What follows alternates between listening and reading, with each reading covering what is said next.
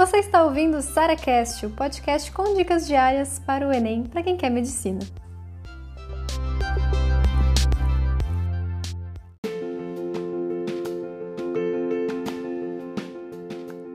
Como conciliar os estudos do vestibular com a escola, com o terceiro ano, com o segundo ano do ensino médio, com até mesmo o primeiro ano do ensino médio?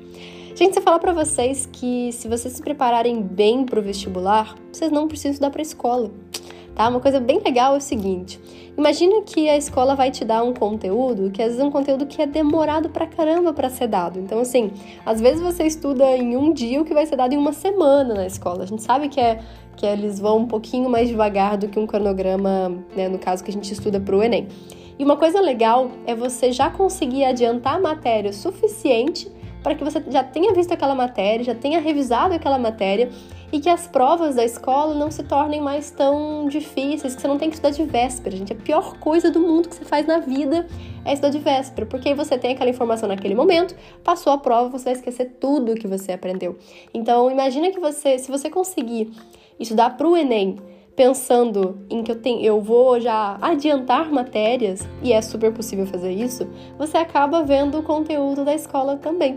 Então, assim, fica muito mais fácil de conciliar com as provas, você acaba indo muito melhor na escola do que se você não estudasse pro Enem, não estudasse vestibular, se dedicasse, entre aspas, só para a escola.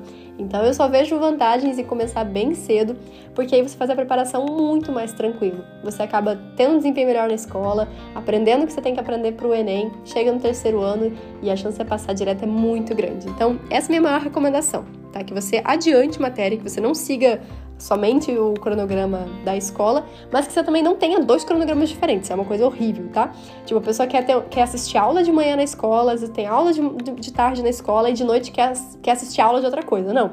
Sem cronograma de aula aqui não. Eu digo para você estudar pelas questões, para você adiantar matérias estudando pelas questões, vendo os seus erros, estudando teoria por trás disso, antes mesmo que a escola te, te dê essa matéria.